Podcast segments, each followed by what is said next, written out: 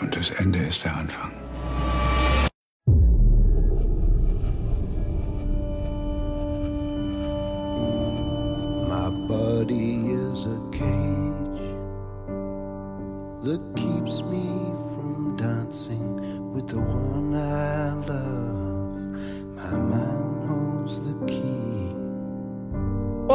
Seja muito bem-vindo ao Vertigo Podcast. Nosso bate-papo de hoje é sobre Dark, uma série alemã produzida pela Netflix, que tem crianças desaparecidas, viagens no tempo, misticismo e uma boa dose de mistério. Se você ainda não viu, pause esse podcast repleto de spoilers, porque a série tem plot twists muito legais e a gente vai falar sobre eles hoje. Eu sou o Fred e os meus amigos são Felipe, Gui E Léo. I'm standing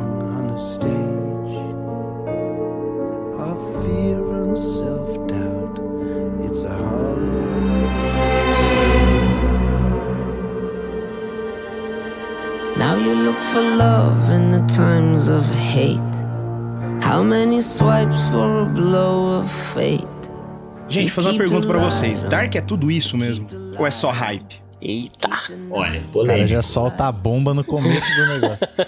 Achei eu acho, polêmico. Eu acho que o Léo pode começar por essa, hein? Honestamente, dentro, acho que dentro do, do mar de, de séries medianas que a gente vive hoje em dia, de produções cinematográficas medianas, Dark de fato sobressai bastante, cara. Eu acho que a última vez que eu fiquei tão fascinado, assim, acho, com, com o universo criado, além de Game of Thrones, que é a coisa mais recente, foi Breaking Bad, eu acho. Que foi uma série que me consumiu não só enquanto eu tava assistindo, mas me fazia, tipo, pesquisar coisas, ver quem era ligado com quem, o que poderia acontecer, cheio de teorias pra nova temporada, como é que isso vai se resolver, como é que todas essas perguntas vão ser sanadas, essas dúvidas vão ser sanadas. Eu acho que por mais que você goste ou desgoste do final, você ser chamado pra fazer esse tipo de coisa, algum crédito tem que ser dado à série, sabe? É, a história é muito fodida, né? Ela te prende do começo ao fim. Em vários Independente- aspectos, É o né? que você falou, independente da, da conclusão, né? Os personagens, eles são muito bons e eu acho que todo o trabalho técnico que tá atrás da série, assim, é desde o casting, que é sensacional, até a trilha escolhida, as cores que, que são muito marcadas na série, né? Ela é toda meio cinzenta e tem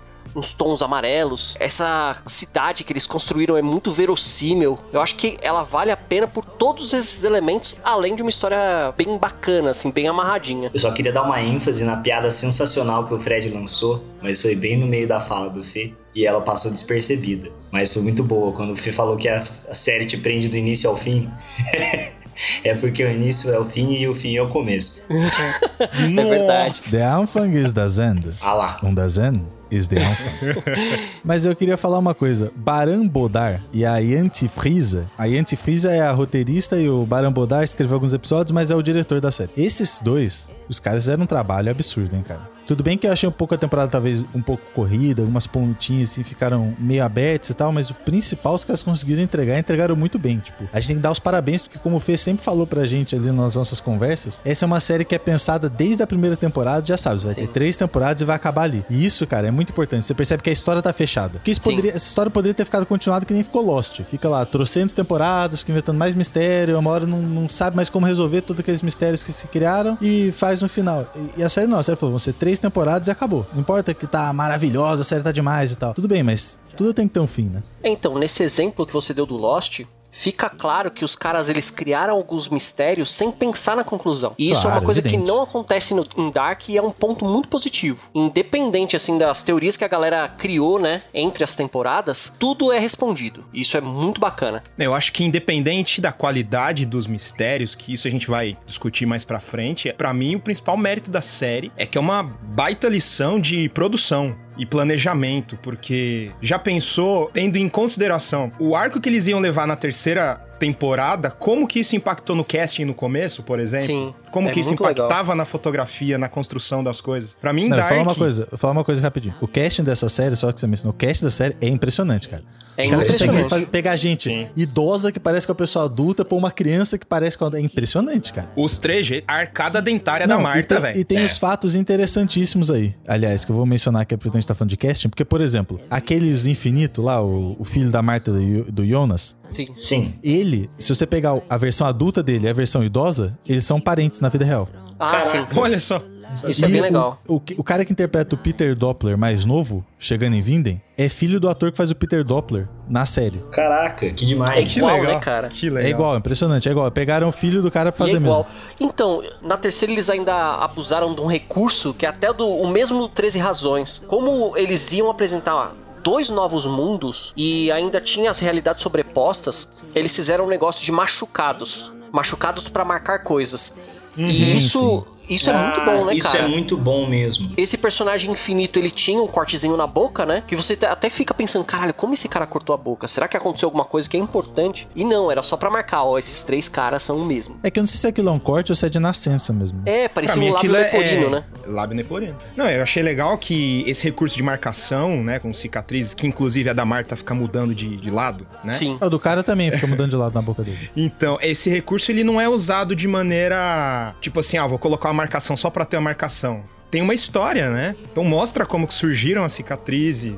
Então tem um link com a história. Tiveram duas coisas nessa temporada que foi meio forma de fazer mais fácil para as pessoas entenderem. E Sim. que, e que eu não achei necessário. Achei ok ter, não me incomodou ter lá, mas eu achei desnecessário. Um foi essas marquinhas aí de ficar Uhum. virando de lado. Não precisava ter isso, sabe? Porque o mundo da Marta é muito mais amarelado e muito mais Sim. quente as cores, e o mundo do Jonas lá é muito mais frio as cores, mais cinzento. A, a segunda coisa é que tem aquele troço de você entrar no portal pra você saber que você tá na outra dimensão e tal.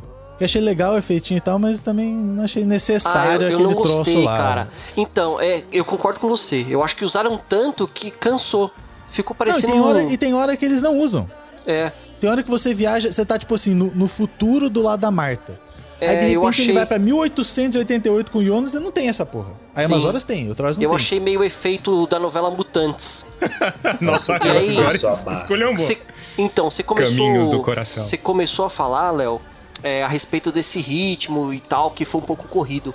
Eu acho que só a terceira temporada eu senti isso, sabe? Ah, sim, eu, Eu falei acho que- exclusivamente da terceira temporada. É, então, eu acho que eles tiveram bastante tempo pra desenvolver os personagens na primeira e pra deixar a história incrivelmente interessante na segunda. E aí eu acho que a, a gente até falou disso, né, antes de começar a gravar, que a- essa terceira ela precisava de mais uns episódios, sabe, Pra desenvolver certas coisas. Quantos mais vocês acham? Eu até mencionei com vocês que Dark tem 26 episódios, certo? Eu falei que se tivesse uns 30, tipo, se a última temporada tivesse uns 12 episódios, Sim. eu acho que conseguiria fechar todas as pontas que eles deixaram meio sem Sim. explicar direito, assim, sabe? E ainda ia ficar bonito no número. É, ia ficar 30, a triquetra. É, mas tinha que ser o 33, né? É, tinha que ser 33. Opa. Ia judiar ainda mais os personagens. É, então, não isso é verdade, porque a cada episódio os caras sofrem, né, uma vida, literalmente. Nossa, dava pro Urish achar mais uma amante, né, cara? O que aconteceu era que o Jonas ia ficar mais uma semana sem tomar banho. Vagabundo não toma banho, cara. toma banho? Impressionante. É uma coisa É muito falar. aflitivo Tudo isso. bem eles quererem. Caraca, os caras transam sem tomar banho. Meu Sem irmão, a tomar unha banho. do Jonas. Aquela cena foi nojenta. A unha do Jonas, meu irmão. Nossa. Aquilo lá tava saindo minhoca de dentro já, brother. Você tá de brincadeira comigo. Haja amor, hein? Haja amor, porque a, a Marta também tinha tomado banho. A Marta também não tinha Amor tomado por banho. alguém que você. Amor por Caraca. alguém que você acabou de conhecer. Não, e mas o você sabe que eu tenho esse incômodo, cara, em série de zumbi. que eles ficam todos Hum. sujos sem banho. A galera tá lá, há tipo meses sem tomar banho, aí passa, sei lá, no meio dos zumbis que estão mortos há não sei quantos meses lá, é, entrando em decomposição, e aí eles, sei lá, pintam um clima e eles transam. E eu falo, caralho, o que, que tá acontecendo, sabe? Ah, nojentaço. e, idade média, fios. Pode crer, né? né? O brasileiro tem esse negócio, pô, eu não vou dormir sem tomar É, banho, né? Isso é verdade. Então. É porque uma vez eu fui na Alemanha. Não, não. isso- Eu achei que ia vir uma parada. mas- Mas eu acho que aquela frase que eles falam na série direto, você pode mudar, né? Acho que é o que temos para um banho é uma gota e o que não temos é um oceano. Deve ser isso. Deve ser escassez, eu não sei, não é possível. Essa frase o Léo escreveu antes. Não escrevi não, pior que não. Eu acabei de ver aqui a frase. Keep the light on. Keep the night light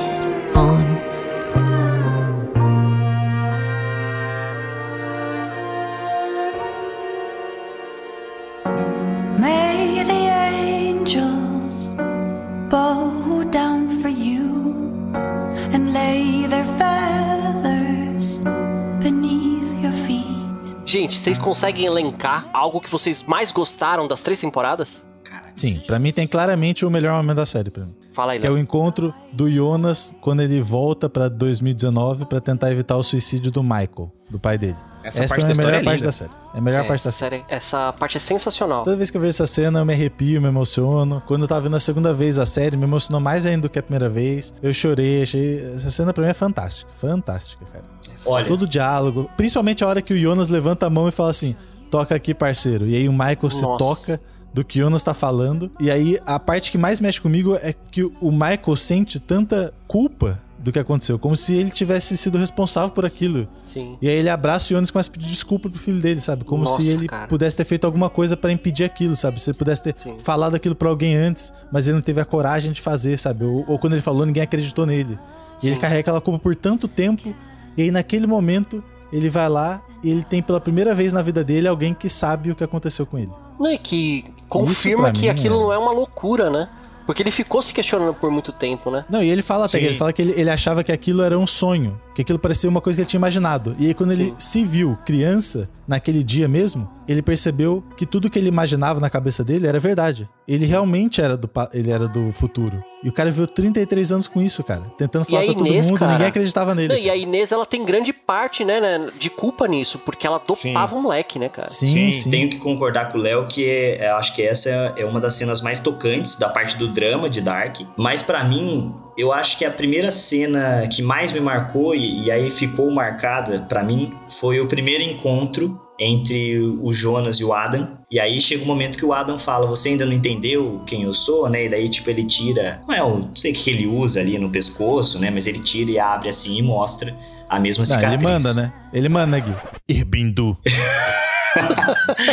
É verdade. O Léo tá demais, alemão. Pra mim, essa cena. Mas, Gui, mas pra mim é uma das cenas mais marcantes. Essa cena é foda mesmo, cara. essa foi a cena que marcou, mas por uma razão um pouco diferente, porque assim, chegou nessa, nesse ponto da história, eu já tava empolgado com as minhas teorias, assim, né? Eu assistindo, aí eu pensando assim, mano, já pensou se o Adam é o Jonas? Aí bem nessa hora assim, Ir Bindu. Eu, rapaz, era mesmo?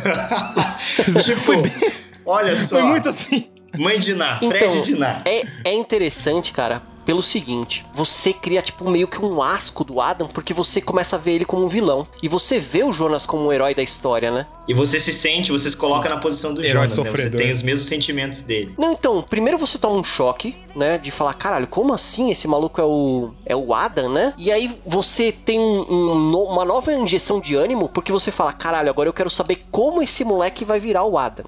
Sim.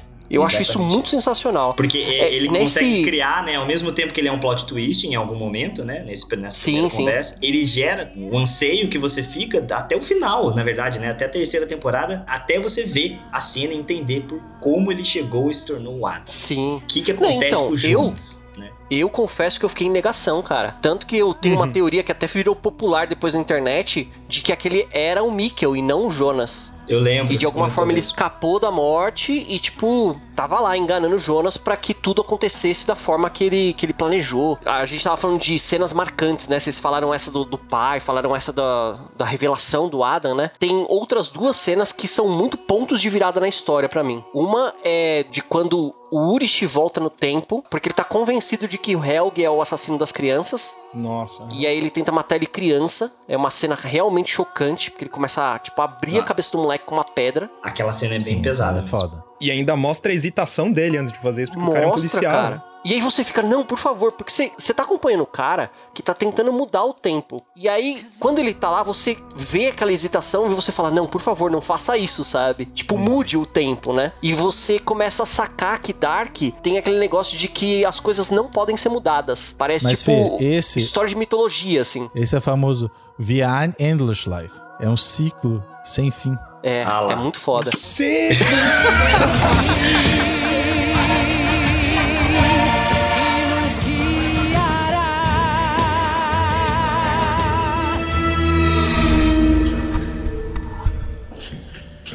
Gente, a gente falou bastante dos personagens. Se vocês têm algum favorito, Gretchen. É zoeira. Eu odeio a Gretchen. seu personagem favorito é um poodle. Olha, eu acho, eu acho que é clichê, mas o meu personagem favorito acaba sendo o Jonas, que a gente acompanha desde o início, né? O primeiro Jonas. Você gosta do Adam. Quê? O Adam. Não, o primeiro Jonas não chega a virar o Adam, né? Gui, Primeiro- o Jonas tem dois caminhos. Ou ele vira o Adam ou ele morre. Não, mas a gente não, não, não chega a dar 66 anos de ciclo. A gente só chega a dar 33 anos Lógico de que ciclo. dá, não, Gui. não chega. O, o, o Gui, Jonas. o Jonas que a gente vê em 1888 é o Jonas que você viu no começo da série. Não, mas é o Jonas mais velho, É, não é? Gui. Não é. Léo. O Jonas de Não, Léo, 1800... Léo, Léo, Mas Léo, eu. Léo, ó, não, pá. eu entendo, Ó. o Léo, eu entendo os dois pontos, o que você tá colocando, e concordo, e eu entendo o ponto do Gui. Porque o meu favorito não é o Jonas jovem, é o jovem Jonas do futuro. Então, o que vocês estão falando é que o, o personagem que vocês gostam é de um momento até outro momento. Exato, é uma É, mas- parte do.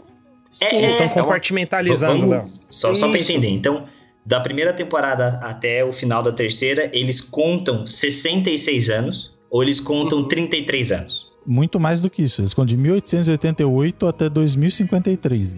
Gui. Não. Sim. Não, eles contam um. Eles quebram um, o eles ciclo. contam, eles contam um ciclo. Cada ciclo tem quantos anos?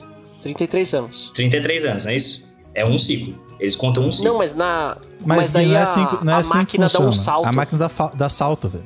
Eu sei que a máquina dá É que- salto, mas eu É entendo. que eu entendi que o Gui, o Gui tá perguntando a partir de 2019, não é? É, por exemplo, eu Gui, comecei o a problema é o seguinte, ó. O problema é o seguinte, ó. Vamos, vamos, vamos recapitular aqui, ó. A- na primeira e na segunda temporada, a gente tem dois Jonas, certo?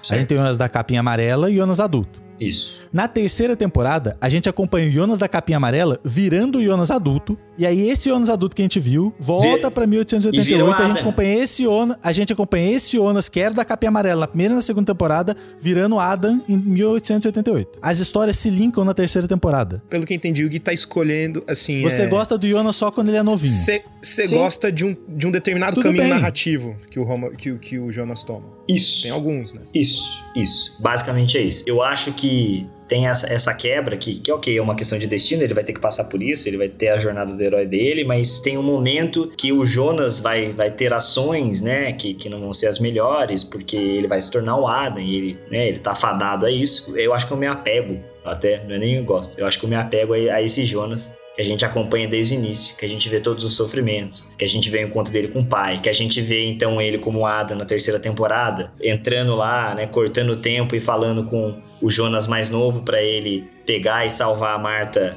para eles irem depois pro tempo real, que é o Jonas que entende o que aconteceu, né, que é, que é o Adam, na verdade, que entendeu tudo o que aconteceu e que tinha o terceiro mundo. Fica complicado porque tem diversos Jonas, diversos momentos e diversas realidades, mas se eu fosse acompanhar uma história, para mim a, a principal seria do Jonas principal. Seria mais ou menos isso. Eu gosto muito do Jonas, desse jovem, né? Mas o meu favorito, cara, é o Jonas do futuro. Porque ele me lembra duas coisas, cara. Ele me lembra o Trunks do futuro e ele me lembra também o cenário que é pós-apocalíptico do Chrono Trigger. Sim! Não- Lembra os não dois lembra mesmo. muito?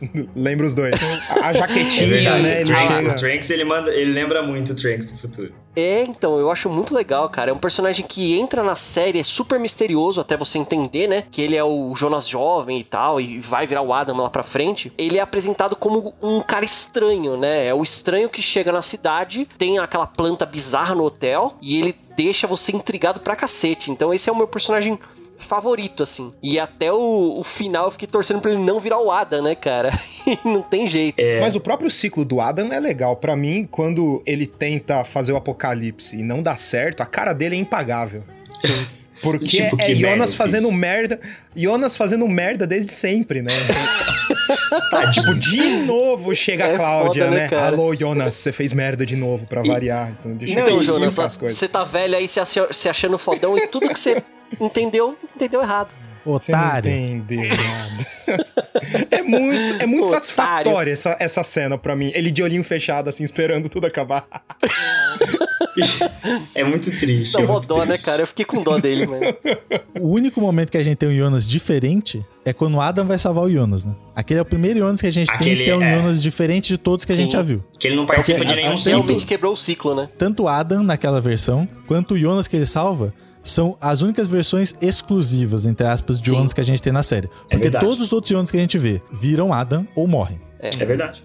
E é o mesmo Ele não Jonas, tem né? escapatória. E é o mesmo Jonas. Porque É, a gente pode olhar ele- momentos diferentes da vida dele, mas é o mesmo Jonas. É a mesma pessoa. Ela vai Uhum. ver naquele ciclo eternamente. Ou ele vai morrer no mundo da Marta, ou ele vai viver pra sempre. Ô, Léo, E virar calma. Adam. Esse negócio ficou confuso aqui nessa discussão, porque a gente não explicou alguns conceitos científicos que são é, empregados na série. Eu acho que ia ser legal se a gente falasse disso antes de, de dar um nó na cabeça de quem tá ouvindo. É melhor aquela parte da realidade, porque que a linha do infinito ela tem a borda interna e externa, né? Que são dois Então, acontecimentos. aquilo, na série eles explicam usando o paradoxo de Schrödinger, né? Vou explicar primeiro o paradoxo, depois eu explico como ele entra na série, né? A ideia Sim. do, do, do paradoxo de Schrödinger é, vo- é você pegar um gato, ou qualquer animal que seja. Na série eles explicam de uma forma mais complexa, né? Usando decaimento atômico e tal. Mas tem uma forma um pouco mais simples. Você coloca um gato em uma caixa isolada, numa sala isolada, que você não consegue ouvir o gato, ver o gato, não consegue ter nenhum tipo de, de contato com o gato. E lá dentro você tem uma ração envenenada, por exemplo. E você não consegue saber se o gato comeu essa ração ou se ele não comeu essa ração. E se ele comeu essa ração, se ele faleceu com essa ração ou se ele ainda tá vivo. Então, enquanto você não abre aquela porta, ele pode estar vivo ou pode estar morto. Ele pode estar em qualquer um desses dois estados. Ou seja, ele se encontra em um estado de suspensão, em que ele está vivo e morto ao mesmo tempo. Como isso é explicado na série? Quando o Tannhaus, quando ele vai tentar viajar no tempo lá, ele acaba criando os dois mundos, a realidade do Tannhaus é, entre aspas, o mundo real, vamos dizer assim. E ele criou os dois universos que a gente vê, o universo da Marta e o universo do Jonas. E esses dois universos existem concomitantemente. Eles têm que sempre acontecer ao mesmo tempo. Então, quando tem alguma decisão, você gera duas realidades que vão acontecer simultaneamente. Você vai gerar a realidade, por exemplo, que a Marta salva o Jonas ou a Marta não salva o Jonas. Então a gente tem dois Jonas vivos. Ao mesmo tempo ele tá no mundo da Marta e morre lá, e ele é o Adam ao mesmo tempo. Sim. Ele é morto e pai daquela, daquele personagem que não tem nome. E ele é vivo e vira o Adam. É a loucura porque ao mesmo tempo ele é pai de um menino que é tipo bisavô, tataravô dele mesmo. Sim. E isso acontece aí em vários locais da paradoxo, né? série, né? Tipo, Então, a isso- Elizabeth é mãe da mãe dela. Isso. Eu acho que é legal você falar do outro paradoxo que é apresentado na série também. Que é o de bootstrap, né? O paradoxo O de de bootstrap. bootstrap é quando um objeto ele não tem uma origem determinada. Então, no caso da série, o principal objeto é a máquina do tempo. Então, a máquina do tempo é inventada pelo H.G. Tannhaus. Ele recebe uma planta da Cláudia.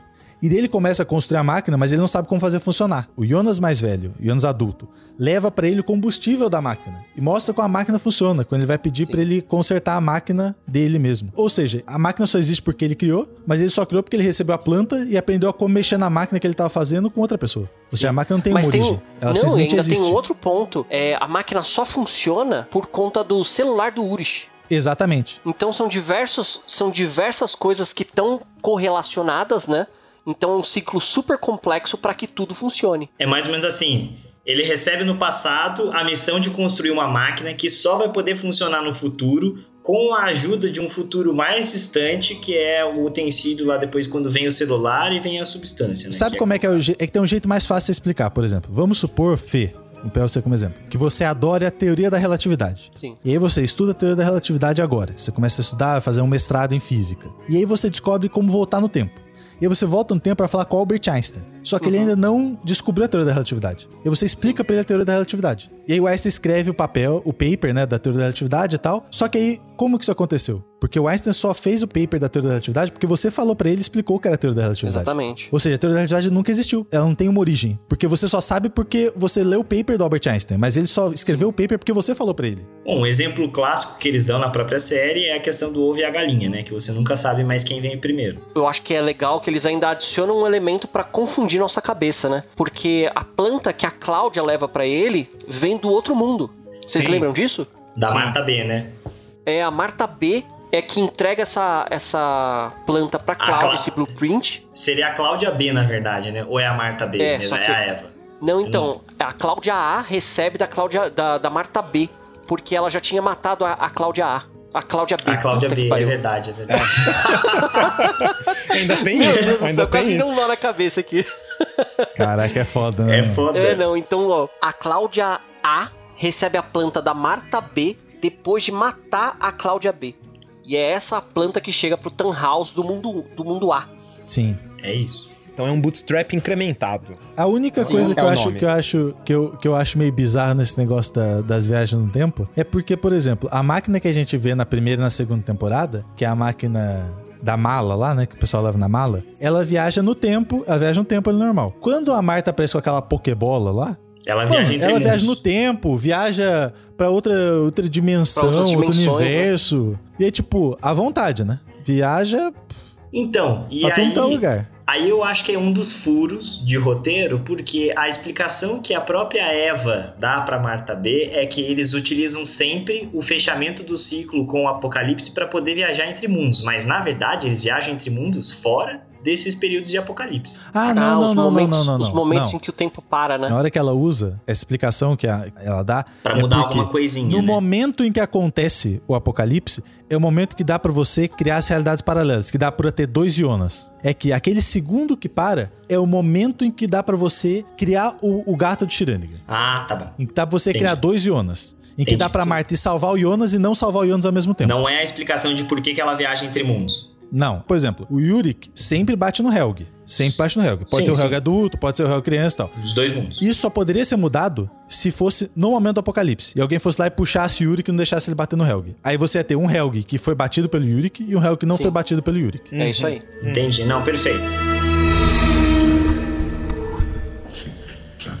Deixa eu, eu falar uma parada que eu fiquei pensando antes da gente sair desse tema. A gente vê algumas máquinas sendo desenvolvidas no decorrer da série, né? Você vê que começa com aquela cadeira e ela era gigante e matava as crianças, né? Até ela ser melhorada e usada no Helg. No Helg criança, ele é a primeira criança que viaja nessa máquina. Aí a gente vê que enquanto no mundo 1 o Jonas tá fazendo de tudo pra quebrar o ciclo e acabar com essa repetição, a Marta tá fazendo o contrário. Ele tem contato com o mundo 2 só velho. E ela, desde nova, já sabe dessa outra dimensão. Então, enquanto a máquina tá sendo desenvolvida para viajar no tempo no mundo 1, a máquina tá sendo desenvolvida para viajar em dimensões na- no mundo 2. Então dá pra entender essa diferença, assim. É verdade. Eu não tinha Entende? pensado sobre isso. Uma coisa só que me chamou a atenção, é, aproveitando que tá falando das máquinas, é porque quando eu terminei de ver a série, eu fiquei me perguntando, mas pra que que o Noah fica fazendo aquela... Porque o Noah já sabe viajar no tempo. Pra que que ele fica fazendo aquelas cadeiras Essa era a pergunta que eu ia fazer agora. E aí eu Porque tenho a eles resposta. precisavam desenvolver a máquina do tempo. E isso eu li, Léo. Eu também tenho uma re- Mas então, resposta pra isso. Mas tem duas coisas. Tem uma, Diga. uma coisa que o Adam fala pro Noah. O Adam fala pro Tá. Noah, ele mostra várias versões de máquina do tempo, ele fala que todas as versões de um aparelho precisam existir dentro do ciclo para que a versão mais avançada seja criada. Sim. Ele dá o exemplo, tipo assim, não adianta você criar um carro antes de criar a roda. Você primeiro Sim. tem que ter a roda para depois ter o carro. Mas além disso, porque o Noah, ele já sabe como fazer a máquina do tempo, a cadeira funcionar. Uhum. Porque ele tem um livrinho que explica como faz a cadeira, que é o livrinho da triquetra lá. Por que, que ele espera todo o tempo acontecer? Por que, que ele espera? Porque ele tem que matar aquelas crianças. Ele tem que matar o Yassin Freezer, porque o Yassin Freezer era interesse amoroso da Elizabeth, que é a menina que ele vai ter que ter filho depois Sim. no futuro. Verdade. Ele tem que matar o Mads Nielsen, porque o Yuri que fala pra Regina que o Mads era muito gentil com ela. Ou seja, eles poderiam ter algum tipo de romance no futuro, talvez. E aí o Bartosz E não, não ia só ser, por porque isso. o Bartosz é filho da Regina com o Alexander. Sim, e não só por isso, Léo. Tem um lance de que o Urich só vira policial por conta da falha na Exatamente. investigação do Egon. Exatamente. É. Então, se não tivesse todo esse envolvimento dele direto, né, de ser o irmão dele, de o caso não ter sido Ele provavelmente solucionado, não teria virado nem policial e nem comissário, né? ele não teria nem ficado na cidade. Porque ele sempre quis sair da cidade. e isso é o que prende ele lá. O mundo sem Viden. E eu ficava me perguntando assim, ah, por que que de repente dá certo? Porque o Noah já sabia como fazer dar certo, mas ele precisava matar aquelas pessoas, e aí ele faz dar certo com o Helg, que é quem ele precisa manter vivo. Por que o Eric? Ele manda o Helg pro passado. Então, o Eric, eu tentei entender, cara, mas eu não Mas o consegui. Eric, o Eric é tipo a Regina do ciclo. É, de qualquer maneira, o sumiço do Eric é o que começa a movimentar toda a situação pra, pra terem as investigações, né? Pera, uma coisa que pode ser, porque sem o sumiço do Eric, as crianças não iam na floresta à noite pra procurar a É. droga que ele tinha deixado na poltrona. É verdade. E aí nunca Sim. teria acontecido o que acontece. É, esse é o start É, de tudo, o, na verdade. O, o Mikkel nunca teria sumido.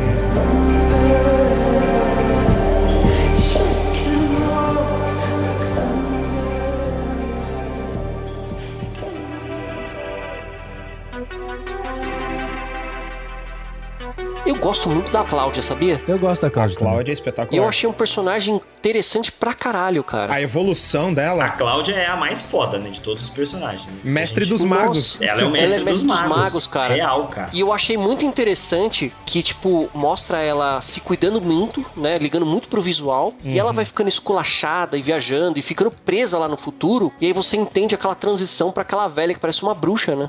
Uhum. Sim, Parece sim. a bruxa de 71. Não, e ela, no fim das contas, ela, no fim das contas, foi a única pessoa que aprendeu a jogar o jogo de verdade por causa disso que ela ganhou, né? Exatamente, cara. Porque todo mundo tinha um, um objetivo lá. Ela foi a única que cumpriu o objetivo. É, na verdade eu acho que não é nem aprender a a jogar o filha, jogo, né? eu acho que ela vai além, né? Eu acho que ela descobre o desfecho. Ela é a, Sim. a grande Sim. investigadora de tudo aí. E sofre pra Mas isso a cacete série já, a série já falou pra gente na primeira temporada, né? Falou, Sim. mas aí a Isso é gente fica legal. em dúvida, né? O diabo conseguiu enganar Adão e Eva, né? Exatamente. Ah, olha aí. Essa Exatamente. simbologia a é muito. Vais ao Tafel.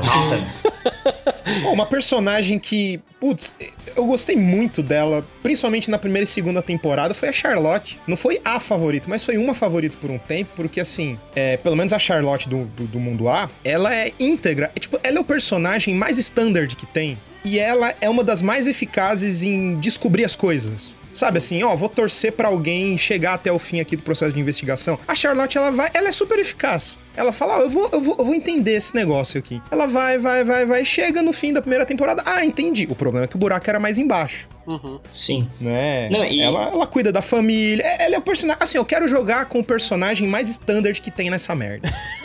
Vai de Charlotte, que é balanceado, sucesso. Melhor relação custo-benefício, Charlotte. Claro que verdade, eu, eu cara. peguei um ranço dela na a Charlotte do mundo B, que Nossa. Pra mim, não sei pra vocês, mas deu um cringe ela com o Urich. É, me É, deu uma coisa não ruim tem também, química cara. nenhuma, né, que isso? Zero química.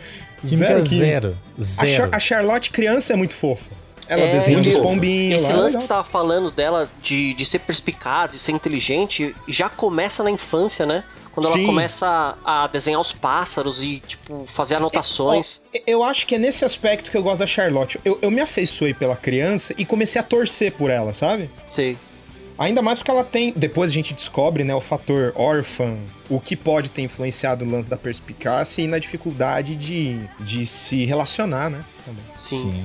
É que a gente já pega um, um carinho pela personagem porque ela tá realmente empenhada em descobrir o que aconteceu com o menino, com o Eric. Aham. E a mãe tá descontrolada e dá uma cusparada na cara dela, né, cara? Cara, é muito. Nossa, Logo no começo da, da primeira temporada. E o legal da Charlotte é que ela não tem muita bullshit. Tem, tem uma galera que. Outros personagens que fica num drama, assim, pessoal. Ela é mais objetiva nesse aspecto. Não, ela é mais fria, né? Ô, É. gente, mas falando de personagens favoritos, tipo, eu não tinha contemplado aqui na minha lista, mas Noah, né? Ah, o Noah é incrível, né, cara? Noah é, é o Então. Vegeta da série. Eu, eu acho Eu adoro o Noah. Ele é o Vegeta mesmo, ele é o anti-herói. Total anti-herói. Pode crer, cara, o Vegeta, mano. Desculpa a comparação. Nossa, eu torcia mas- muito pro Não, Noah, mas foi cara. muito boa essa comparação. E o ator é engraçadíssimo, ele não tem nada a ver com o personagem. Não, Vocês, vocês já viram ele sério? dando entrevista? Porque Eu vi, eu não, vi. nunca Ele vi. é muito engraçado. Ele é o mais alto astral. Perguntaram pra ele assim, aliás, perguntaram pra todo o cast, é, se você pudesse escolher qualquer outro personagem, qual você seria? Aí ele falou assim, jamais que eu trocaria o meu, eu sou o Noah, o Noah é foda. Não é foda, cara. É demais, Não, e o demais. cara tem uma presença, né, é isso cara? que eu ia falar, ele Que tem uma chega... atuação incrível. Não, ele chega, ele nem precisa falar nada, cara. Muda a música, ele fica com aquela cara dele, com aquela voz grave, e aí você já fica, caralho, O fudeu. chapéu, a Bíblia na mão Sim. ou o livrinho, né? Que é a- com as Esse- instruções. nossa, é, é impressionante. Personagem assim. fudido, E ele cara. se mantém do E a início história- ao fim, cara. Do início ao fim. E a história explicou de onde veio tanto foco e determinação. Que amor. Do amor, é verdade. Porque você fica pensando. Você fica pensando que ele é o cara maior filho da puta da face da terra ou da face dos mundos, né? É. Quando você vê a E é primeira nada, temporada. E aí na terceira, Cara, mas- na terceira você quer pegar ele no colo, velho. A hora que ele perde a filha. Sim.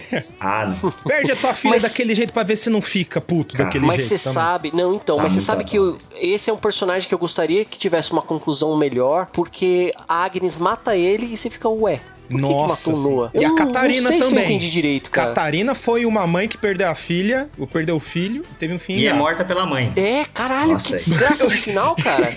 Que desgraça meu pai, de meu mãe. pai chegou nessa cena agora. Ele viu a- essa cena, ele falou pra mim, ele ficou impressionadíssimo com essa cena. Puta, essa, essa Eu cena achei é foda. mano. desnecessário. Eu achei Cara, desnecessário. Não, ah, Não, gente, e aquela atriz que acharam pra mãe, cara. Você sabe onde mora a mãe, você sabe onde a mãe guarda a bolsa, você sabe onde a mãe deixa o cartão dentro da bolsa, você vai me abordar a mãe no meio da porra da floresta Opção A. com Já possibilidade de cansou de apanhar violência. da mãe, né, cara? Já cansou de apanhar da mãe, não, não aprendeu nada, É. cara. Que é bicho ruim. ah, deixa eu assaltar aqui com essa faquinha de rocambole. Maluco, E assim- mas morreu na pedrada. Mas assim, eu tava pensando dos obstáculos práticos que os roteiristas iam ter com a Catarina. Porque assim, a Catarina, quando morre, tipo, ela tava indo atrás do filho. Mal sabia ela que a filha morreu também. É verdade. Então, mano, Caralho, pensa essa mulher sofrer de novo. Foi até melhor ela ter morrido. É, sim, sim. Poupou o Foi um alívio, né, cara? Sabe, tipo, quando o Trinity morre no Matrix, fala, ah, não, beleza, melhor morrer todo Olha, mundo. assim. Estendendo um deixa, pouco. deixa. Isso É, é morre aquele todo lance, né, cara? Morre, Neo. Morreu, você fala, ser- ah, tudo bem, descansou. Estendendo um pouco o que você tá falando, Fred, Dark prova que todo mundo que vive mais sofre mais, né? Quanto mais você É. viver, Nossa, mais você vai tomar no cu. É isso. Melhor É verdade, antes. né, cara? Melhor Nossa. Prova verdade. disso é o Jonas chiclete Sim. mascado, né, Se cara? vocês quiserem escolher alguém, eu escolhi aquele primeiro menino que é morto, o que era amiguinho da Elizabeth. Que é o que morre mais rápido. Pronto. Aliás, eu acho que eu sei qual que é o meu personagem favorito. Eu tava meio refletindo até agora, eu tenho um favorito. Ai, caralho. Já Qual? sei, Eric O Obendor. Waller. Eric O'Brien. Waller. O Waller, Ah, gente. o cara do olho. O eu não, eu não sei vocês, mas eu, eu tive que pausar porque eu entrei numa crise de riso quando eu vi ele sem o braço no mundo dele. Não, aquilo foi. Coitado, cara. Só ele só né, se velho? ferra. Ele só se ferra. Não, e, a, Coitado, e- cara. e a série faz isso de propósito, dá um close na cara dele. Tá, só quem que é essa pessoa? Ah, o Waller, você tá, tá sem o tapa-olho. Quando você se dá conta disso, eles mostram. Arrancaram o braço. Mas eu tenho uma dó desse personagem, cara, quando o Clausen vai chegando cada vez mais perto da, da investigação, que ele dá aquelas engolidas em seco, sabe? O Waller é um querido. É legal porque ele é tipo, ele é tipo uma Charlotte carismática, só que ele só se ferra. Não, É, coitado, Tem cara. uma dá curiosidade. E ainda nele, ficou né? com a Marta. Ainda ficou com a Marta. Com a Não, com Marta? a Marta Vai- não, ficou com vai- a Hannah. Ah, a- eh, não, desculpa, com a Hannah. Troquei o nome. Ficou- ele ficou com a... Não, imagina que par bizarro. Ficou com a Marta. Puta que não, não, ficou com a Hannah. Vai ser traído no futuro, só se lasca. Um- Uma coisa curiosa da, da parada do olho dele, que eu acho que não sei se foi o Léo, ou se foi o, o Fê que contou, parece que ele tem o olho zoado porque quando ele foi começar as gravações ele teve um, um, um acidente, né? Machucou É, fala- falaram, é, falaram que o que aconteceu era o, personagem aparentemente não precisava ter esse problema no olho. Mas aí o ator se machucou em alguma coisa, tanto que na primeira temporada ele tá usando tipo um curativo, né? Não é nem um tapa-olho. Aham. É, tá até tá com no curativo, nariz. É né? na segunda temporada que ele fica com o tapa-olho. Eles fizeram uma piadinha na primeira temporada, no carro que ele vai contar, e aí não deixa ele contar e tal. Só que aí os fãs começaram a fazer teoria sobre aquilo. E eles falaram, Ah, vamos demais. manter o cara com o olho, tá ligado? Aham. Aí na segunda temporada ele vem com tapa-olho. Aí como ia ter um mundo diferente, falaram assim, ao invés de inverter o olho, vamos tirar um braço, sabe? Já Cara, que tá na zoeira, assim, Essa vamos... é a maior trollada de Eu- eu, toda eu a tenho, série. eu tenho muito carinho, porque é a única piada re- real da, da série. É a né? piada real. Sim, essa sim. piada real. É a piada real. Eu queria ver esse maluco tirar aquele tapa-olho e ter heterocromia. Ia ser muito bom. Os fãs iam pirar. O Ia maluco ser. ia passar mal, cara. Eu ia falar, meu Deus do céu, o que tá acontecendo aqui? Tinha, que ser, tinha que ser a cena pós-crédito. Tinha que ser a cena Imagina, pós-crédito. isso ia do- ser chocante. Caralho, eu ia ficar muito chocado, cara. É, tipo, eles estão no jantarzinho, a Hannah fala, mas já tá melhor seu olho, não dá pra você tirar já isso? Ah, dá sim. Daí ele tira, pá. Filho da Cláudia. Aí até aquele sonzinho que é o, é, o, é o personagem principal de Dark, não é? Que é aquele. É. Aí a porra acaba. Aí ele vira e solta, né? O que sabemos é uma gota, o que não sabemos Eita. um oceano. Que é aquela É, você- Aquela dela.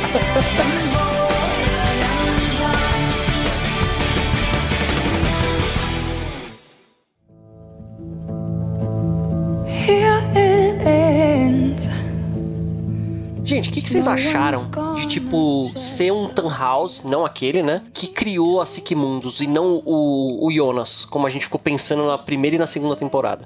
Na segunda, na verdade, né? Que é apresentado o Adam. Então, eu, Eu achei eu- completamente irrelevante. é, é isso que Eu eu... tava cagando pra quem criou a Siquimundus. Na terceira temporada, quando começou a vir um monte de coisa, eu fiquei Não, tipo, pau no cu da Não, então, Siquimundus. eu, eu vou te falar por que, que eu achei relevante, tá? Eu achei relevante, eu gostei muito da solução que deram. Eles dão umas pinceladas de coisas ocultas, assim, que não combinavam com a construção do, do personagem do Jonas. Ele tava tão focado na, naquele objetivo dele que você fala, cara. Quando que esse maluco começou a estudar hermetismo? Quando que o Noah resolveu fazer uma tatuagem de tábua desmerada nas costas e o, o Bartos depois, né? Você fica tipo, caralho, qual o sentido dessa porra toda? E aí você descobre que tem já uma, uma sociedade com toda essa base que apoiava os caras. Eu achei isso muito interessante. É, até, Fê, eu acho legal essa, es- essa explicação que você deu, mas aí o motivo de ser um Tannhaus, tataravô, sei lá, bisavô do, do Tannhaus que faz a máquina do tempo, esse é, é, é um motivo, assim, relevante ter sido um Tannhaus. Poderia ter sido qualquer outra Não. pessoa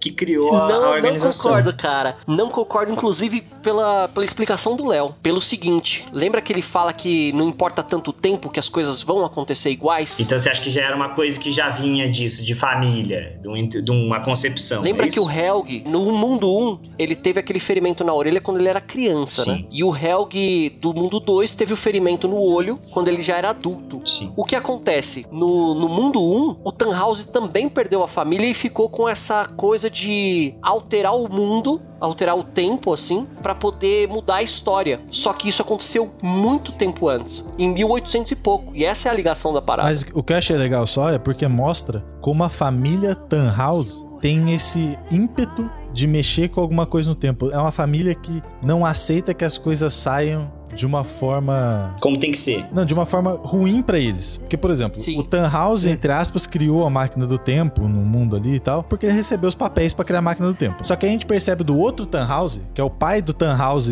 cego, ele é o fundador de Sigmunds, né? Ele tinha uma esposa Sim. que chamava Charlotte, que ele tava com a- o relógio lá, da, escrito Charlotte lá pra Charlotte. E ele cria Sigmunds porque ele quer trazer a esposa dele de volta. Exato, é a mesma história que acontece no terceiro mundo, só que aconteceu no primeiro mundo muito antes. Sim. E é isso que é a parada interessante. Tudo aconteceu igual, só que em tempos diferentes. E a gente sabe, pelas árvores genealógicas, que o Helg não é filho do cara da fábrica, Sim. só que a gente não tem um momento desse confronto, né? Do cara falando, ó, então, eu tô criando esse, esse menino que não é meu, e aí? Exatamente. Sim. Deles se separarem, dela ter uma conclusão, sabe? É verdade. É, são pequenas coisinhas que a gente queria ver na série, mesmo que fosse tipo 15 segundos, sei lá, 5 segundos Então, disso. isso, isso é uma coisa que eu acho que faltou. Eles poderiam ter se tivesse mais tempo. Não sei, não sei, eu não acho que precisaria mostrar, tipo, quem é o pai do Helg, essas coisas. Mas pelo menos mostrar como isso afetou o relacionamento do Burn Doppler com a Sim. esposa e como isso levou Sim. a ele a ficar com a Claudia Tidman. Porque isso é uma coisa que Sim. que ficou meio jogado mesmo. Sim, ele, ele deixa a, a fábrica pra ela no começo e você fala, ué, por que caralho não deixou pro filho? Deixou pra essa mulher? E depois você até Sim. entende o motivo. São pequenas coisas que a gente queria ver resolvido, não só pra, é, pra ter isso daí equacionado, mas pra dar o peso emocional que a Exatamente. gente acreditava que o arco merecia, né? Não, por exemplo, a revelação do pai da, da Regina. Informação importante que, se eles tivessem explorado um tempo a mais. Eu vi o momento em que a revelação ou a não revelação foi feita, no fim da, da última temporada. Mas, quem sabe uma resolução emocional pra essa situação seria bacana. Sim. Em vez disso, quiseram ficar mostrando o romance de Bartosz e Cilia. Mas era um romance, mas é um foda. romance importante, né? É importante. é importante é por, impor- por conta dos personagens que gera, né, dessa Sim. relação. Só era o Noah e a Agnes. Isso prova Sim. a, a falta de tempo para poder explicar coisinhas pequenas que não sei o quão relevantes poderiam ser para um para outros, mas poderiam ter explicado. Era o que? Era um episódio Sim. a mais? Dois episódios a mais? Eu fiquei com uma pulga atrás da orelha em duas coisas, cara. Em tipo, por que, que a Agnes saiu do Siquemundos? Qual foi a treta, né? É, então, a minha sugestão é de depois que o próprio filho, que é o Noah, né, mata o pai deles, que ela ficou putaça, né? É. Mas isso poderia ter sido melhor explorado. Eu acho que foi exatamente isso. Eu também acho. É, mas, então, mas mas- foi pouco explorado. Isso é o que a gente pouco acha, explorado. não, não, não tem uma confirmação. E eu também achei muito bizarra ela ter que matar o irmão, cara. E por que esse porra desse Adam é tão sádico, cara? Primeiro o filho da puta vai e mata a mãe, né? Não. Já é um desgraçado. Mesmo a, a mãe sendo a Hannah. E, e ele é um cara muito sádico, muito amargurado. É, então. Sim. Por que, que ele manda o Noah matar o pai, a Agnes matar o irmão? Qual é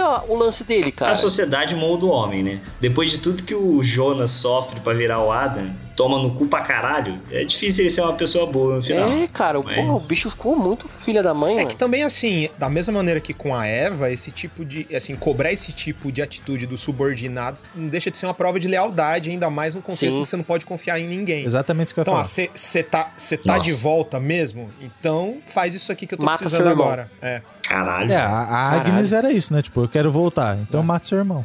Mas olha que coisa engraçada, né? A Agnes tem aquele contato com a Cláudia e ela meio que segue o papel que a Cláudia determina pra ela. Então você fala, bom, agora ela tá infiltrada no Siquemundos. Isso vai ter alguma relevância pra história. Não, não tem. Ela é só mais um peão na mão da, da, da Cláudia também. É que é verdade, todos ali são peão na mão da Cláudia. Cláudia é arquiteta, Cláudia é arquiteta dos mundos, né? É, um outro personagem que eu gostaria de, de que tivessem explorado mais Era o Boris, né? Boris Nivas. Sim. Niva. Sim. Alexander O cara Kula. chega com esse sobrenome que parece a junção dos sobrenomes principais da série. E você fala, caralho, deve ser filho do, da Marta e do Jonas. Ou você fica esperando que o cara é um viajante do tempo, que ele chega baleado na cidade, né? Cria todo um suspense. Na segunda temporada tem o Alexander É, tem o- investigando. o Clausen. Ah, desculpa, o Exato, Klaus Klaus é um investigando. personagem interessante pra caralho, chegando lá, cutucando tudo, sabe? Pegando a galera, tipo, mentindo e Não, tal. e botando ele lá do tipo, E aí? você não é meu irmão, né? Que conta a história toda, né? Do nome. Exato. Nossa, aquilo é Puta história foda, foda, sabe? sim. Personagem muito interessante. E aí, tipo,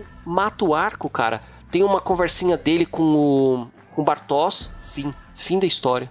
É, sei lá. No fim das contas, ele acaba sendo mais interessante pra história do Clausen, né? Sim. Do que pro, pro próprio arco que ele construiu antes. Mas pra mim, assim, no fim das contas, esse- essa questão da junção dos nomes, que, que eu não tinha me atentado antes, no fim das contas, acaba sendo até simbólico porque ele é o dono da usina, né? Sim. Então, ne- nesse sentido, eu acho que, que cumpriu o papel. Embora tenha prometido mais, mas Sim. encaixou. Nesse sentido, encaixou. Simbolicamente, é, é o dono da, da, da merda toda. Então, cara, mas sabe quando a criança tá brincando com aqueles brinquedos de encaixe, que tem estrela e quadradinho, ela fica Sim. forçando pra encaixar errado? Sim. Eu senti um pouco disso na terceira temporada, assim. Eu acho que alguns encaixes Uhum. foram muito forçados. Aham. O grande exemplo disso é da Regina não ser filha do Tronte. Foi muito pra justificar que a, a demônio lá branca ia ganhar e no, no mundo dela ia salvar a filha, já que ela não fazia Sim. parte do Por que, ciclo. que o Tronte tinha que matar, Então, mas isso que eu né? tô falando, aquela- faltou, faltou mostrar, né? Sim. Encaixou. Assim, o, o que torna pra mim o final satisfatório é que encaixou. Se o encaixe foi plenamente satisfatório, Sim. né, é- é, pensando na expectativa que foi gerada, são outros 500. Eu vou falar de uma coisa que me frustrou um pouco. Ah lá. Diga. Não sei se a gente já tá indo aí pro, pras revoltas em relação à série. Vamos lá, vamos lá. E, e pensando nos simbolismos, assim, um dos recursos dessas séries de, de, de suspense, de, de mistério, é você desviar a atenção do espectador pra ele construir uma, um monte de teorias em cima das premissas que você construiu e depois você muda a premissa ou muda a simbologia de alguma maneira e fala: olha, estava tudo na sua frente, mas na verdade é esse, essa outra maneira que eu quero que você faça o link. Então, pra mim, é a questão no final deles terem falado assim: olha, na verdade não são dois mundos, são três mundos. Os caras fazerem isso depois de ficar a temporada inteira lascando na nossa cara o sinal do infinito Sim. e falar depois, não, era Tríquetra. pra mim isso foi. Foi basicão, sabe? Eu falei, ah, Dark, eu esperava mais de você. mas assim, não estragou, não estragou a experiência pra mim. Mas foi uma saída clássica, eu diria. E como foi clássica, eu achei honesto. Eu falei, tá bom, beleza. Vou, então. vou discordar de você e vou explodir sua Eu cabeça. também discordo, agora. cara. Vou explodir Eu sua também discordo. cabeça agora. Opa! Vamos lá. Primeira Me ilumine, coisa, ilumine, é- é- ilumine. isso é o porquê a Cláudia descobriu o universo real. Por que, que a Cláudia descobriu que eram três mundos e não dois, né? Uhum. A, a primeira coisa é que a série estabelece que a Cláudia é uma pessoa muito inteligente, certo? Ela, Sim. nos anos 80, ela é chefe do usina Aham. nuclear, né? Tipo, ela é uma pessoa que tem um intelecto Sim. acima da média. Ela entende Sim. o que Desde o criança, né, o- cara? É, não. Ela dá aula pra, pro Sim. Helga. E quando o Bernd Doppler explica pra ela o negócio de partícula de Deus, ela consegue entender tudo aquilo, estuda aquilo, faz várias pesquisas por anos, mostra ela fazendo gravações. fitas, tudo. Que Exatamente. Agora, a série mostra pra gente, Fred. Isso aqui que é foda. É que Uhum. a gente fica tão apegado ao negócio de Jonas e, e Marta que a gente não percebe o que a série tá falando. O personagem principal da série, que sabe a Aham. coisa, é o H.G. Tannhaus. E ele fala, eu até marquei a frase aqui. Ele fala pro Jonas adulto, quando o Jonas leva a máquina pra ele consertar lá e tal. E aí o H.G. Tannhaus fala essa frase aqui pra ele: ó, Nada está completo sem uma terceira dimensão. Não existe apenas em cima e embaixo. Há sempre o meio. A Cláudia repete ipsis literis um Sim, trecho da narração desse episódio, da narração desse episódio, quando ela vai falar pro Jonas, da terceira dimensão. Ela fala: Nosso pensamento é marcado pelo dualismo. Entrada, saída, preto, branco, bem e mal. Sim. Tudo vem em pares aí- opostos. Mas sempre existe uma terceira dimensão. Eu só não consigo entender direito como que a Cláudia sabia dessas coisas, sabe? Como que a Cláudia viajou para outro mundo? Quer dizer, ela não deve ter viajado, né? Mas como que ela sabia o que fazer, sabe? Pra parar. Então, porque ela já tinha, tipo, com, o contato direto, diferente de todos os outros, Com os dois mundos. dos dois mundos. Eu acho que isso influencia muito as decisões dela e as descobertas. Eu acho que esse é o Enquanto ponto eles principal. estavam olhando só pra uma árvore, sabe, tentando, tipo, engatinhar nas coisas pra tentar manipular o- os fatos, ela tava vendo as duas árvores. E já sabia que tinha uma terceira. E sabia que tinha em cada uma duas realidades, né? Que era. Ela inferiu, né? Ela, ela inferiu. Ela postou, E né? ela só co- Sim. Chutou. E ela só conseguiu fazer isso porque ela que ela matou Cláudia B e, e conseguiu transitar entre as duas situações. Né? Livremente, né? Livremente. Ela ficou recebendo informação privilegiada das duas, né? Exatamente. Diga-se de passagem, ela postou alto várias vezes, né? Porque essa de se matar ou matar a sua versão de outro mundo e tentar se Que tava ajudando ela, e inclusive, tentar né? passar Sim. por, por duas pessoas, né? Em dois mundos diferentes. E ainda enganar quem aparentemente no outro mundo sabe mais do que você, que é a Eva, olha, mito. Essa Cláudia, personagem. Cláudia essa personagem é troféu mesmo, cara. melhor, maior Mas personagem. eu, eu vou falar uma coisa que eu não acho, eu não acho que ela correu muito risco, não, mano. Sabe por quê? Porque quando ela mata a, a outra Cláudia e ela vai pro, pro outro mundo se passar pela Cláudia e tal, ela já conheceu uma Cláudia que passou por tudo isso. É verdade. Ela sabe que ela vai viver. Ela tá naquele ciclo. É, na pior das Não tem Cláudia hipóteses. velha no mundo da Marta, né? Cláudia velha, velha, já voltou pra falar com a Cláudia 84. E essa Cláudia que matou a outra lá não tinha voltado ainda. Ela sabe que ela ia ter que voltar uma hora. Verdade. Pra mim, o momento em que a, a Cláudia A mata a Cláudia B é de uma sagacidade. É meio aquele momento que acontece em, em- alguns filmes de, de ficção científica que é meio beta tester, sabe? Tipo assim, deixa eu ver o que que acontece se eu fizer essa coisa sem noção aqui. Tipo, o, o momento em que, em que o Neil percebe que a saída pra ele ganhar o jogo é ele não continuar lutando. Pra mim foi esse o nível de sagacidade. Assim, Sim, ele quebrou o verdade. jogo. Pra você ganhar o jogo, você precisa quebrar o jogo Quebrar as regras, né? quebrar as regras. Então, qual foi o custo emocional? Pra... Imagina, imagina a dificuldade de você matar a sua versão do outro universo. Sim. Você, você, você tá olhando pra sua cara. Isso é muito semelhante. É uma coisa em comum que a Cláudia tem com o Jonas, né? Os dois são pessoas muito determinadas. Tipo, e, e a Cláudia, ela tem um negócio que ela. Parece que de alguma forma ela sabia que tinha alguma forma dela salvar a Regina. E quando a Sim. outra Cláudia fala pra ela que o jeito é seguir a Eva, o escambau, tá falando, não, porque isso vai continuar nesse ciclo e a gente não vai sair disso nunca. A Regina vai continuar morrendo. Não é assim que as coisas vão acontecer. Sim. E eu acho que nesse momento que ela Caramba. começa a se tocar no que o Tannhaus já tinha falado anteriormente, sabe? Existe sempre um terceiro caminho, existe sempre um meio. E, e que meio é esse? E é a partir dali que eu acho que ela vai tentar encontrar. Caramba, uma coisa que me ocorreu agora, eu não sei se vocês já tinham parado pra pensar desse lado, mas eu tava pensando em termos de construção de personagem, qual que era a razão da heterocromia da Cláudia? Aí agora me ocorre que é porque ela tinha a visão dos dois mundos. É, É, muito muito foda, foda. né, cara? Genial. Ca- Genial. Muito Caracas. foda. Ela enxerga o mundo dark e o mundo light, né, cara? Exatamente. Por isso que é um claro e um escuro. Nossa, Nossa, arrepiei. Caralho. eu tô... Nossa, eu nem vou dormir hoje. Caralho, o Fred detonou agora. Arrepiei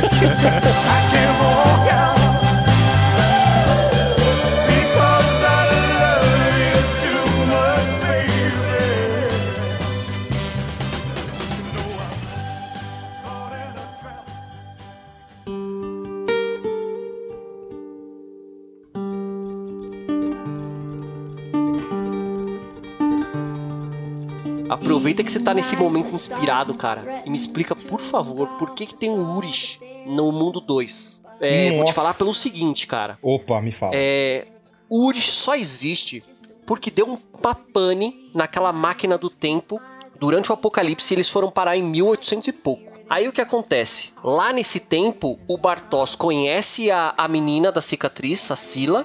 Tem o Noah e a Agnes. Da Agnes nasce o Tronte, que é pai do Urish.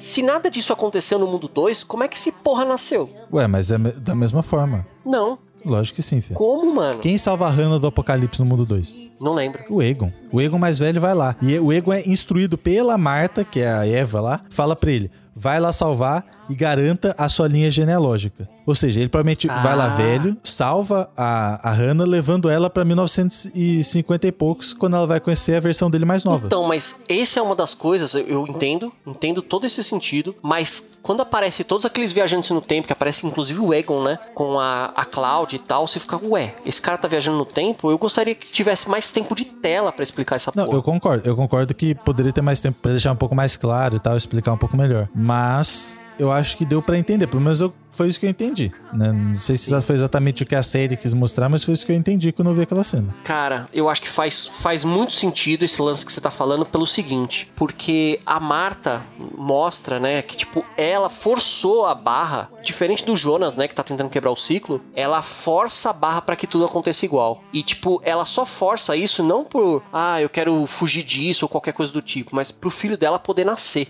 E Isso é uma parada bem legal. É, eu acho que o que reforça esse negócio que você falou é que enquanto o Adam tá mandando as, as pessoas pra cada um dos tempos, né, para cumprir o papel, ela tá fazendo o mesmo. Sim. Então eu acho que tem todo esse sentido, independente do tempo, né, que a parada aconteceu, a parada tem que acontecer daquele jeito. E tudo foi manipulado pelos dois. Agora, eu queria falar uma coisa aqui. Um pouco antes de gravar o podcast, eu comecei a refletir um pouco sobre. Que é como tudo que acontece em Dark, tudo que acontece dos ciclos, é por causa de uma única pessoa. Quem? O filho da Marta e do Jonas. Por Ah, causa. sim, tudo. Por Como causa. assim? Como assim? Literalmente tudo. Todos os acidentes É, ele é a acontecem. origem, né? Todos os acidentes acontecem. A usina só existe por causa dele. Ele é Sim. o cara que Sim. ocasiona todos Nossa, os sim. acidentes em, Uhum. todas as tempo... em todos os anos. Ele é responsável por tudo. É, tanto que chamam ele de ponto de origem, né? Tem um negócio até que a gente tava conversando antes que o Fê falava daquela carta pro Clausen lá. E foi ele que escreveu. Ele que O escreveu. episódio 7 da segunda temporada, Ah, foi até sim, procurar o sim. episódio. O episódio 7 da segunda temporada, o Alexander lê um trecho da carta. E o trecho da carta que o Alexander lê é o seguinte: Quem tem olhos para ver e ouvidos para ouvir se convence Ah, de que sim. nenhum mortal consegue guardar segredo. Temporada 3, episódio 3. O Infinito fala exatamente ipsilitz a mesma coisa Sim. pro cego Tannhauser, que é o avô do HG Tannhauser, antes de matar o cara, porque ele ia falar que tinham Verdade. viajantes do tempo. Sim, genial. Verdade, muito bom. E por que, que ele Muito traz bom. o Clausen pra lá? Porque é o Clausen que abre os barris que ocasionou o apocalipse em 2020. Sim, é isso aí. Sensacional. Caralho, muito foda. Muito bom, muito conectadinho, né? Só existe usina porque ele obriga o cara a assinar os papéis pra usina existir. Sim. Tanto que no mundo verdadeiro do HG Tannhauser, o mundo real, não existe usina. Não sei se vocês repararam, Sim. mas quando o Jonas aparece lá Sim. com a Marta naquele cruzamento, não tem usina. Tanto não tem usina que a menina não tem câncer por conta disso. Sim. Queria fazer uma pergunta sobre esse personagem ainda, que é o, a origem. Claro. Porque, porque para mim, não ficou claro é, é, é, o, o porquê, na prática, sempre aparecia a criancinha, o velhinho, em que momento ele se encontrou com ele mesmo e eles, entra, e- eles entraram em conluio com eles mesmos pra aparecer daquela maneira, pra fazer aquelas coisas. Na prática eu também não entendi o motivo. Não existe um motivo, né? Aquilo pra mim é só uma alegoria que tá mostrando que ele tá vivendo simultaneamente as coisas ali. Porque é o mesmo motivo de por que Hum. que aparece a, a Marta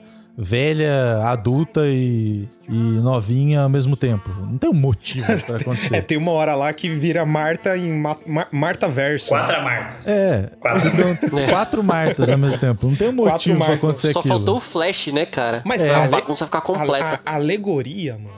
Eu acho que é uma, uma alegoria pra mostrar principalmente uma coisa, sabe? Você tem ali uma versão dele no passado, uma versão dele no Uhum. presente presente e no futuro. E a única pessoa que age, que age de fato, É a do presente. é a do, presente. Porque a única ação que você pode fazer como ser humano é no presente. Uhum. Você pode olhar pro seu futuro e olhar pro seu passado. Mas a única coisa que Então- você pode fazer agora é no seu presente. Mas tem. Não, Sim. calma, gente. Tem uma, uma explicação então- pra isso que tá na própria série. Eles usam muito alguns elementos de, de ocultismo e ele, tipo, é uma representação de um símbolo que aparece várias vezes, que é a triquetra. É, ele é tipo o três perfeito, o três sagrado. A tridimensão, Eu até os fiz três uma- mundos, tudo aquilo. É, né? eu, eu até fiz uma anotação aqui que eu acho que vale para essa sua pergunta, assim. A triquetra é um símbolo que significa o infinito, tanto que a gente tá chamando esse cara de infinito, né? Nas três dimensões ou a eternidade. E ela, tipo, é um símbolo tão forte, cara, que você vê ela até hoje na bruxaria, representando a Hecate, que mostra a donzela, a mãe anciã, que é como esse personagem é apresentado pra gente. Uhum.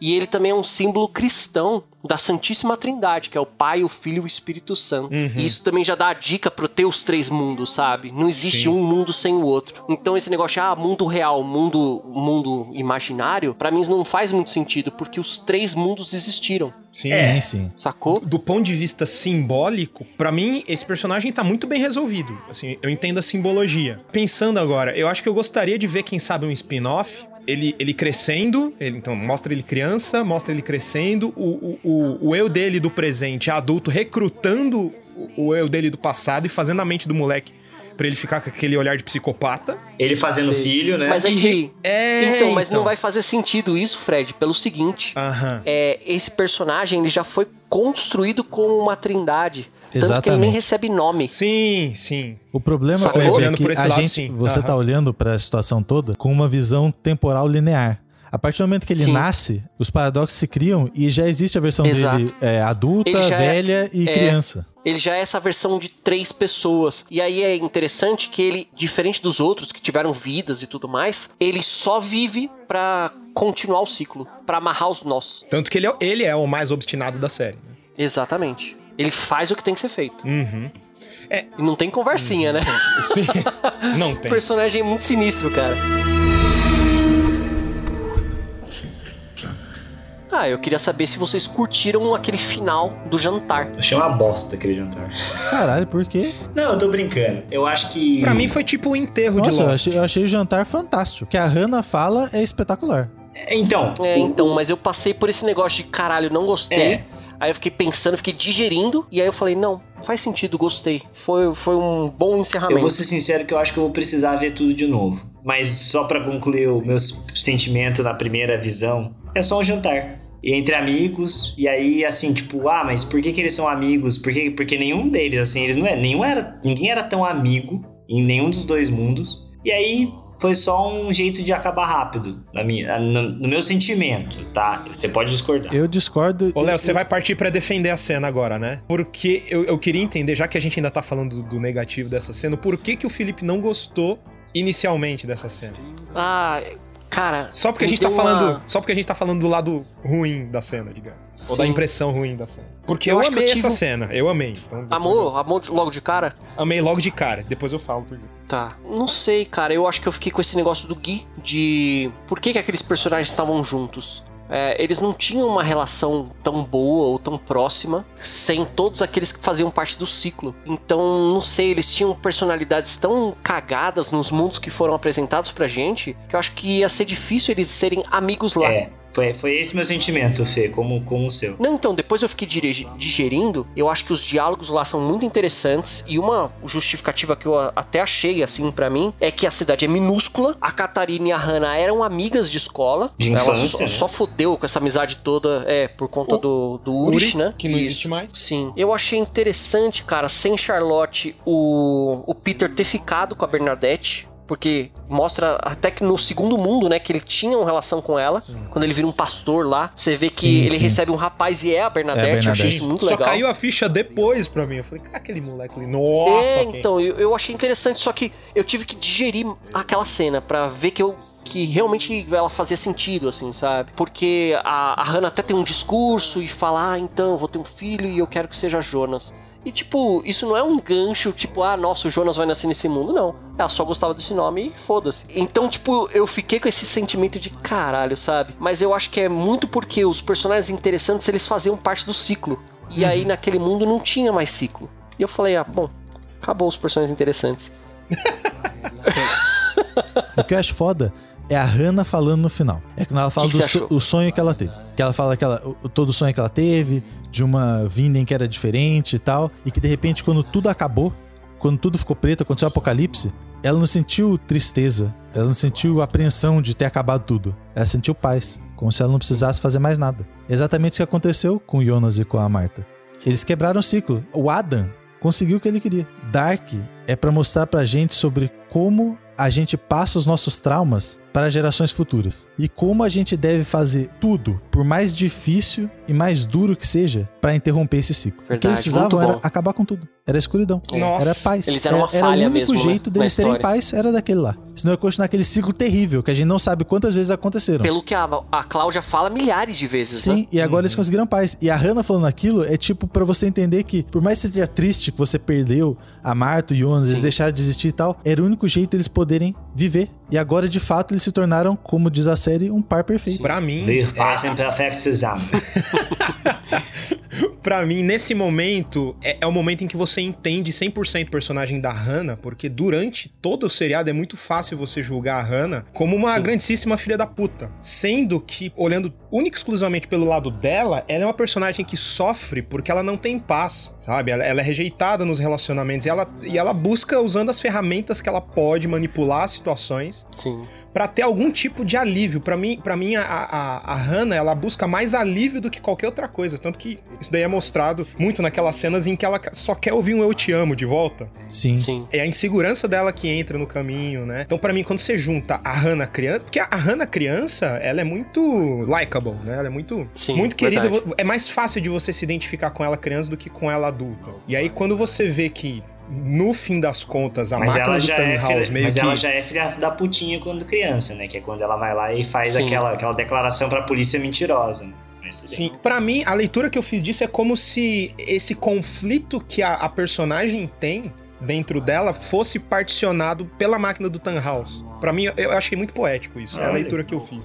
Mas é tão bem particionado que você vê de um lado a Hannah é a responsável por, pelo Uric trair, responsável por fazer ele pra cadeia, tudo isso e aquilo e tal. E do Sim. outro lado, ela é a esposa do Uric, né? Por mais que o Uric tenha saído do casamento, ela tá E ali isso não grávida, resolve tem um filho, nada. E aí ela Uhum. é aí o que acontece, a, a a Charlotte é responsável pela traição e tal, mas você Uhum. percebe que, de um lado, ela é a, a- tipo, ela fez o caminho certo, entre aspas, vamos, né? Vamos dizer aí. O Uric se separou da família e tal, mas é, agora eles estão Uhum. casados, não é, ela não é, tipo, a amante dele ou alguma coisa assim, certo? Ela não tá, Sim. tipo, fudendo o casamento pelas costas da outra, né? Sim. Ô, Mas ela, Léo, mas ela continua, ela continua chan- chantageando a- o Alexander nos dois mundos, né? Então ela Sim. tem. Ela é maquiavélica. Sim. Sim. Manipuladora Esse é o ponto pra da caramba. Ô, Léo, você tinha falado essa, essa parada, né? De que o Egon é, salva ela pra, tipo, levar e ela cumprir aquele papel dela. Mas, cara, ela tá grávida já. Aquele filho, quem que é? Se Eu não é acho, que, eu acho que ela perdeu com a quantidade de sangue que ela tava soltando, né? Acho que era isso que deu a entender, que a quantidade de sangue que ela tá Que soltando. aquele lá. filho ela perde, né? Ooh, baby, do you know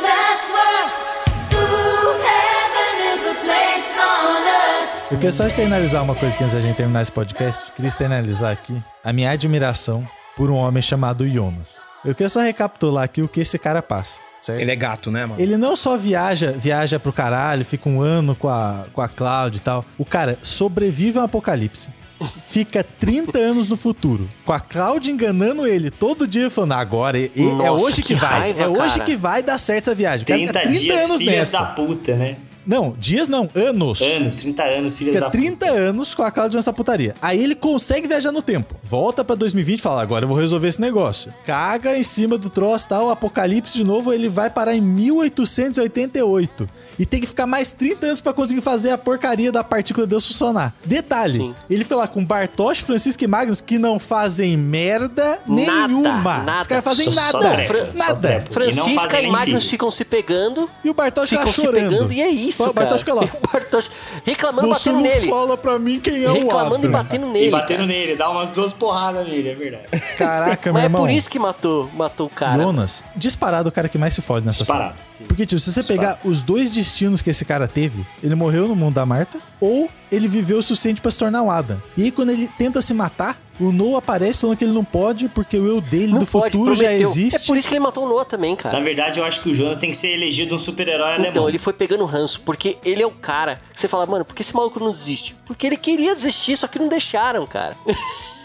Mano, e aí ele vai juntando raiva. E aí, tipo, eu fico assim, é óbvio que ele vai ficar juntando raiva. Ele vai tentar se matar, o vagabundo não deixa. Ele fica tentando arranjar, fazer o troço dar certo. A Cláudia fica zoando com ele. Na hora que ele volta, fala, agora eu vou fazer esse troço dar certo. Não tem tecnologia pra fazer dar certo. Aí o Bartosz fica reclamando com ele. Francisco e Magnus fazem bosta nenhuma. Nada. A agonia que esse cara Não, esse cara ter sentido. sofre Você entende claramente por que que esse cara... Esse, Ele foi pegando uma raiva de todo mundo, né, esse cara tá cara? chegando no ponto e fala assim, quer saber de uma coisa? Se eu fizer essa porra funcionar, eu vou explodir tudo. Quero mais ter apocalipse, todo mundo morra dessa merda.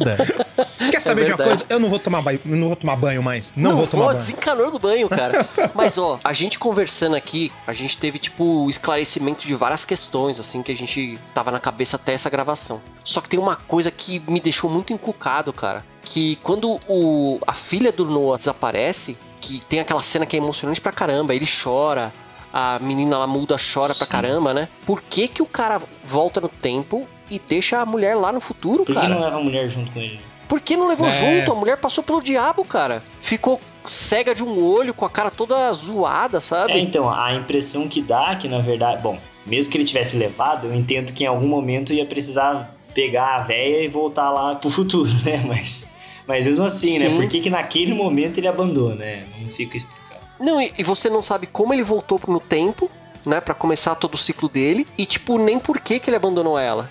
É. Isso é uma parada que nunca saberemos, né? Nunca O sabemos. relógio da Charlotte é uma parada que me chamou muita atenção. Porque na primeira temporada, quando a Elizabeth, criancinha lá, chega pra, pra Charlotte e fala: Olha, um cara chamado Noah aí com chapéu bizarro me deu esse relógio aqui e falou que era seu. Depois vai acontecendo as coisas, você vai falando, mas por que, que o cara deu um relógio pra Charlotte?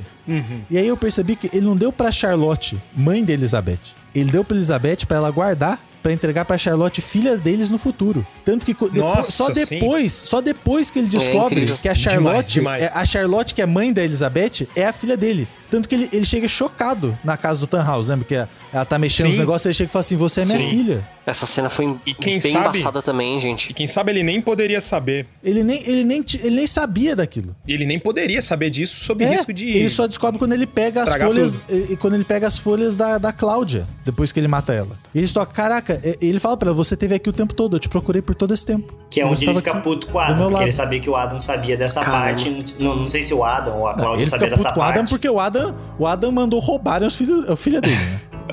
É. Mas eu não entendi por que tanta frustração com o Adam, se o Adam já tinha falado pro Noah novo que ele iria trair. Então, mas Fred, pensa, é uma Mas que é coisa uma coisa quando... você saber, né? É, uma coisa é quando eu te falo assim, Não, eu vou não, te trair. tem- Outra coisa é quando eu te Não, traio. mas tem, tem explicação pra essa parada, mano. Hum. Tem explicação pra essa parada. Pra mim não ficou Porque. Uhum. o Adam sempre fala pro, pro Noah, principalmente, que tudo isso tá acontecendo, que as crianças estão sendo mortas, porque é uma parada sinistra, né? Porque eles estão tentando quebrar um ciclo. E não porque eles estão querendo gerar o ciclo, sacou? Sim. Tá.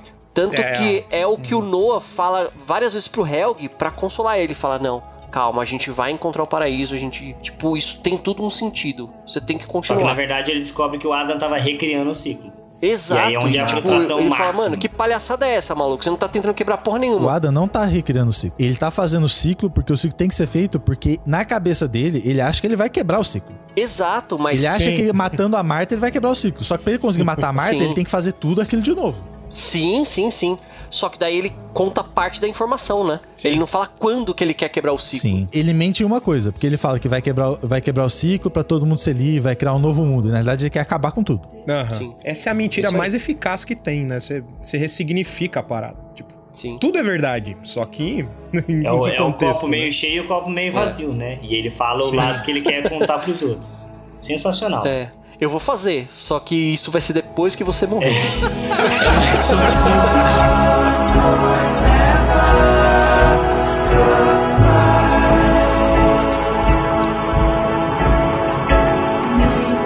Então é isso, galera. Espero que vocês tenham curtido muito esse podcast. Foi feito com muito amor e carinho da gente pra vocês. Eu peço que se vocês estiverem ouvindo esse podcast no nosso site, vertigopodcast.com.br, por favor, curte o post, compartilha com seus amigos e comenta o que você achou dessa série, que lições você tirou, quais são as partes que você mais gosta e o que, que você notou na série que a gente esqueceu de falar aqui, porque realmente é muita coisa. As nossas redes sociais estão todas na descrição desse post. Os nossos podcasts estão disponíveis no nosso site, no Spotify e no YouTube. Espero muito que vocês tenham curtido e até a próxima, galera.